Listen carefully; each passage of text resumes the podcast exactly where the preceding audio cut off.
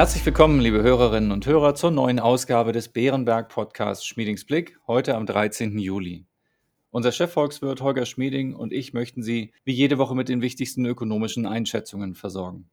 Im Rahmen des Anlegerspezials gehen wir mit wechselnden Experten neben dem volkswirtschaftlichen Blick auf unterschiedliche Kapitalmarktthemen ein. Wir freuen uns über unseren heutigen Gast, Matthias Born, Co-Head im Wealth and Asset Management bei Bärenberg und CIO Equities, der uns seine Einschätzungen zu den Aktienmärkten des ersten Halbjahres und zum Thema künstliche Intelligenz geben wird.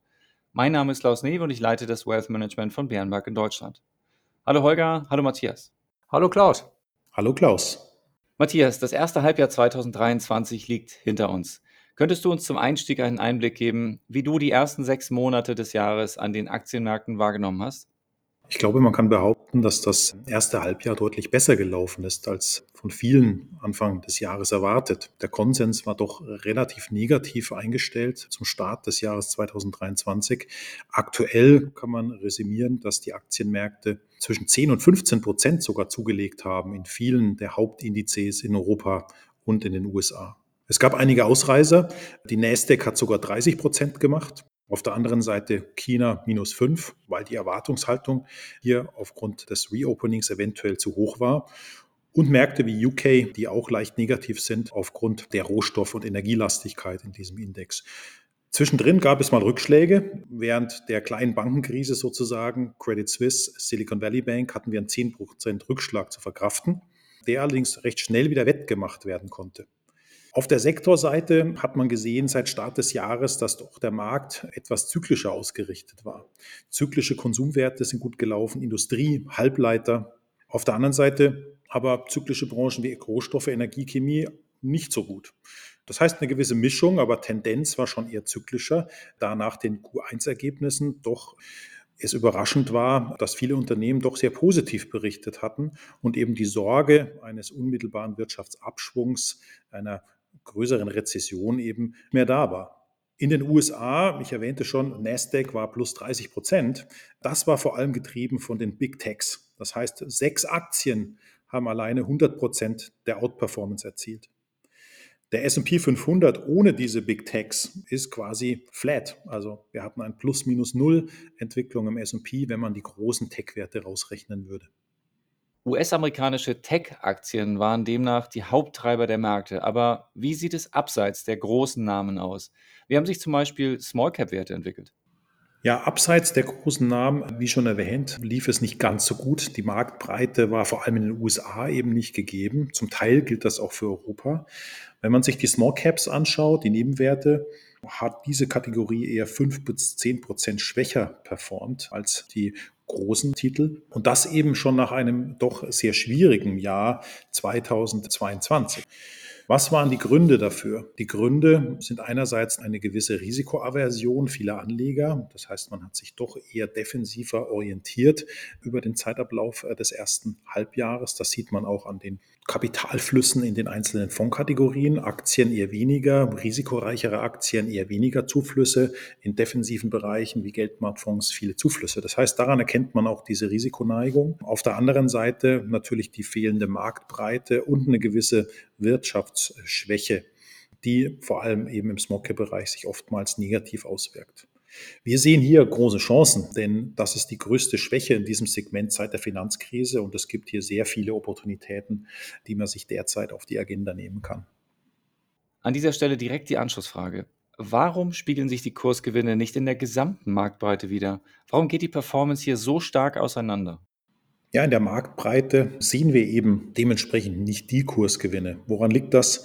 Es liegt eben daran, dass wir insgesamt fast Nullwachstum haben für die großen Indizes, wenn man sich das auf der Gesamtebene anschaut. Das heißt, für USA als auch Europa ist derzeit mit einem Gewinnwachstum von fast Null zu rechnen für das Jahr 2023.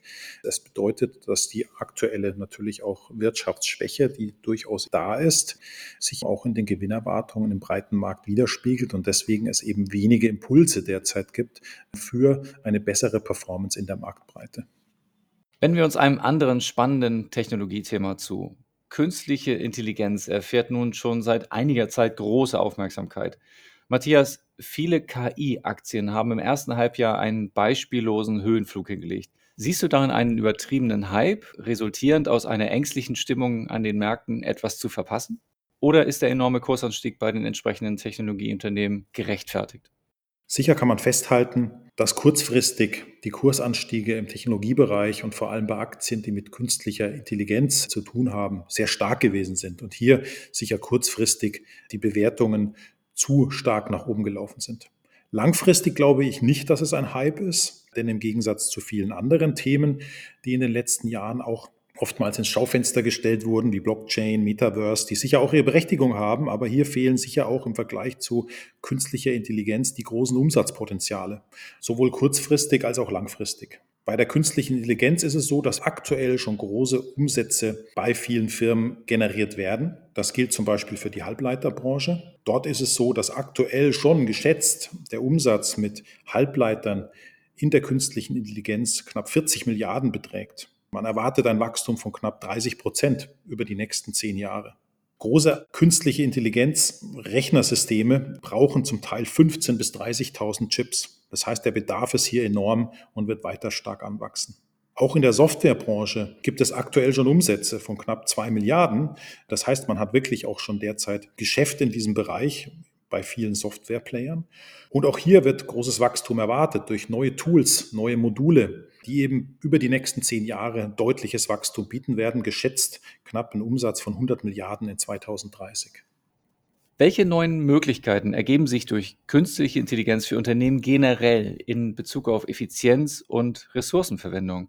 Und gibt es abseits der Technologieunternehmen Branchen oder Segmente, die von der künstlichen Intelligenz besonders profitieren können? Gesamtwirtschaftlich gesehen könnte man den Blick vor allem darauf richten, dass es seit der Finanzkrise kaum Produktivitätsfortschritte gab. Künstliche Intelligenz bietet in vielen Bereichen Produktivitätssteigerungen, um auch in der Gesamtwirtschaft Produktivitätsfortschritte zu erzielen. Hieraus kann ein großer Schub erwartet werden für die nächste Dekade. Welche Beispiele gibt es hierfür? Nenne ich zum Beispiel die Softwarebranche. So gibt es hier sicher durch Automatisierung beim Schreiben von Codes große Fortschritte in der Produktivität über die nächsten Jahre. Aber auch viele administrative Prozesse können deutlich beschleunigt werden. Vor allem dort, wo es um viele Daten geht und dort, wo die Prozesse sehr komplex sind. Dort bringt KI deutliche Fortschritte in der Produktivität. Eine andere Branche, die davon profitieren könnte, ist zum Beispiel der Gesundheitssektor. Hier vor allem die Diagnostik und die Medikamentenentwicklung. Dort wird es sicher so sein, dass es Umsatzpotenziale gibt auf der einen Seite, sicher nicht in dem gleichen Ausmaß wie im Technologiesegment, wie bei den Halbleitern oder der Softwarebranche. Und es wird hier sicher so sein, dass große Firmen einen Vorsprung haben, denn große Datenmengen sind hier entscheidend. Zum Beispiel in der Diagnostik ist es so, dass die großen Firmen die Diagnostikgeräte herstellen, zum Teil bis zu 1,5 Milliarden medizinische Aufnahmen haben aus ihren Geräten heraus. Und das natürlich enorme Potenziale bietet, um mit künstlicher Intelligenz eine bessere Diagnostik zu erzielen. Holger, wie kann künstliche Intelligenz aus volkswirtschaftlicher Sicht der Inflation helfen? Gibt es dadurch neue Wachstumspotenziale? Klaus, künstliche Intelligenz, KI abgekürzt, das ist wirklich ein spannendes Thema. Ob Intelligenz nun das richtige Wort dafür ist, das überlasse ich Fachleuten und Philosophen. Aber was wir da sehen in diesen lernenden Systemen, das kann menschliche Intelligenz zwar nicht ersetzen, aber ergänzen. Diese lernenden Systeme können riesige Datenmengen auswerten, sie können Muster erkennen, sie können Texte formulieren und vieles mehr und das unglaublich schnell. Ich könnte mir durchaus vorstellen, dass auch in meinem Bereich irgendwann einmal diese künstliche Intelligenz Standardtexte vorformuliert auf der Basis von Daten und einigen Vorgaben, sodass meine Mitarbeiter und ich dann vor allen Dingen kontrollieren und anpassen, aber nicht mehr selbst um jedes Wort zunächst einmal ringen müssen. Wie bei anderen technologischen Revolutionen heißt KI wohl mehr Wachstumspotenzial, ein höheres gesamtwirtschaftliches Angebot mehr Produktivität, damit auch mehr Wachstum, weniger Inflation und die Chance auf mehr Lebensqualität. Das sind die Chancen. Aber natürlich, bei allen technologischen Revolutionen gibt es Anpassungsschwierigkeiten. Einige Jobs entfallen. Wir müssen etwas Neues lernen. Das dauert. Wir müssen vor allen Dingen den Umgang mit den neuen Möglichkeiten lernen. Es wird Zeit brauchen. Diese Anpassungen, die uns bevorstehen, sind allerdings wohl weniger schwierig, als sie es manchmal in der Vergangenheit bei technologischen Durchbrüchen waren.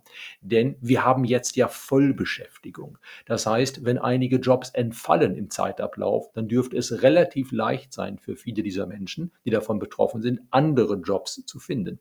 Außerdem, wir haben ja wegen des Mangels an Arbeitskräften einen großen Drang, eben arbeitssparende Technologien zu finden, einzusetzen. Das könnte auch dazu führen, dass technologische Durchbrüche wie bei der künstlichen Intelligenz relativ schnell angewandt werden. Da steht uns einiges bevor.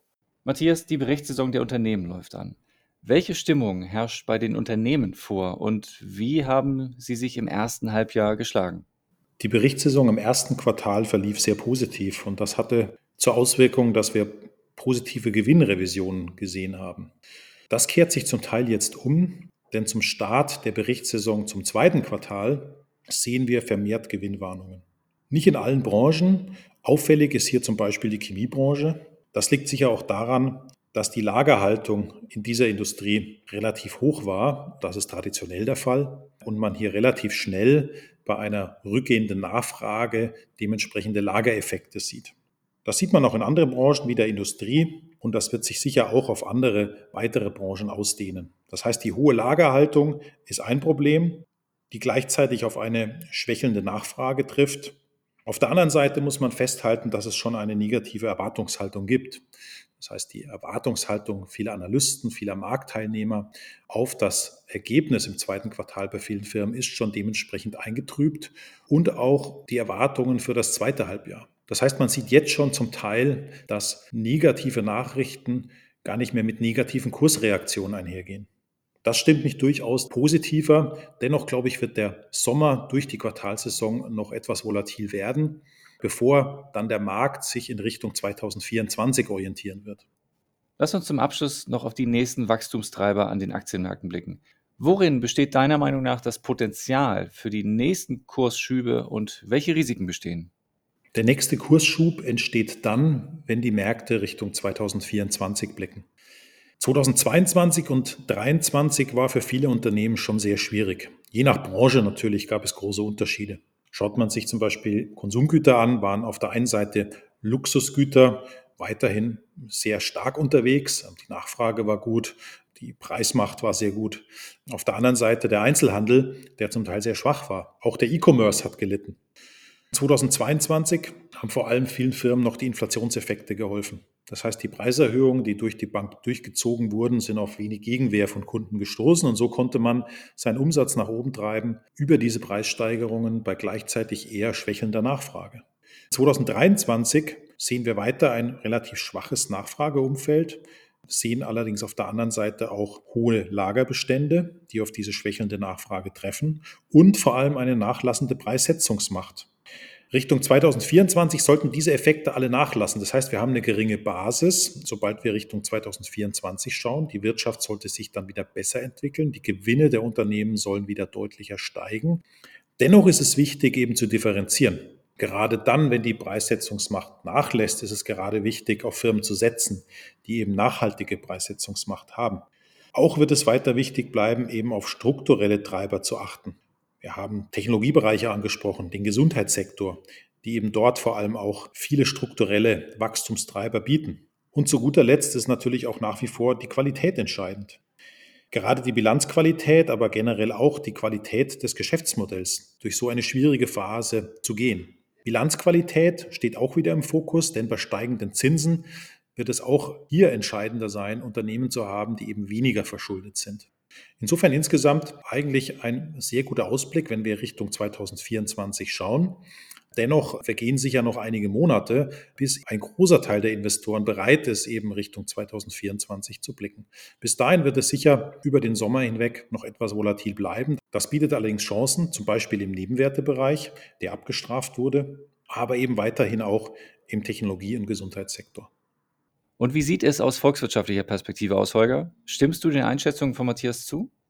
Klaus, das gesamtwirtschaftliche Umfeld ist für die nächsten Monate nicht besonders gemütlich. Die Zinsen steigen, die US-Konjunktur schwächt sich langsam ab und in Europa bläst dem wichtigen verarbeitenden Gewerbe der Wind ins Gesicht.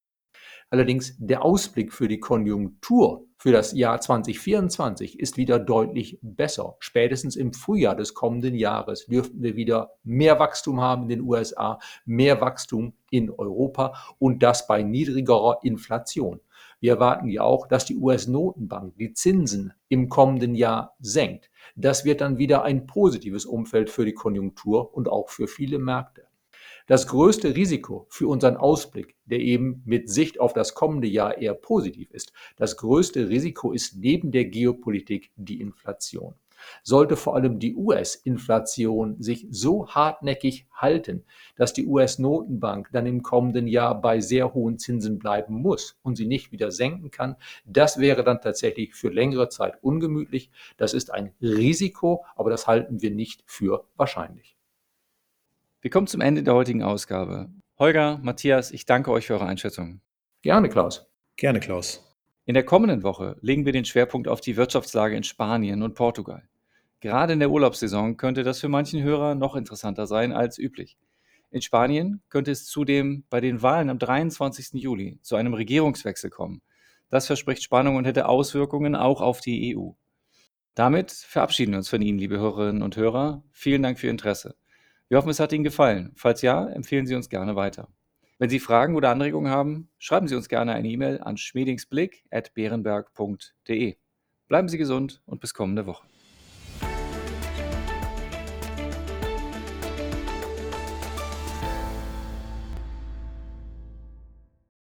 Wichtige Hinweise. Bei dieser Information handelt es sich um eine Marketingmitteilung. Diese soll Ihnen Gelegenheit geben, sich selbst ein Bild über eine Anlagemöglichkeit zu machen. Wir weisen ausdrücklich darauf hin, dass diese Information keine individuelle Anlageberatung, keine Anlageempfehlung und keine Anlagestrategieempfehlung darstellt. Frühere Wertentwicklungen sind kein verlässlicher Indikator für die künftige Wertentwicklung.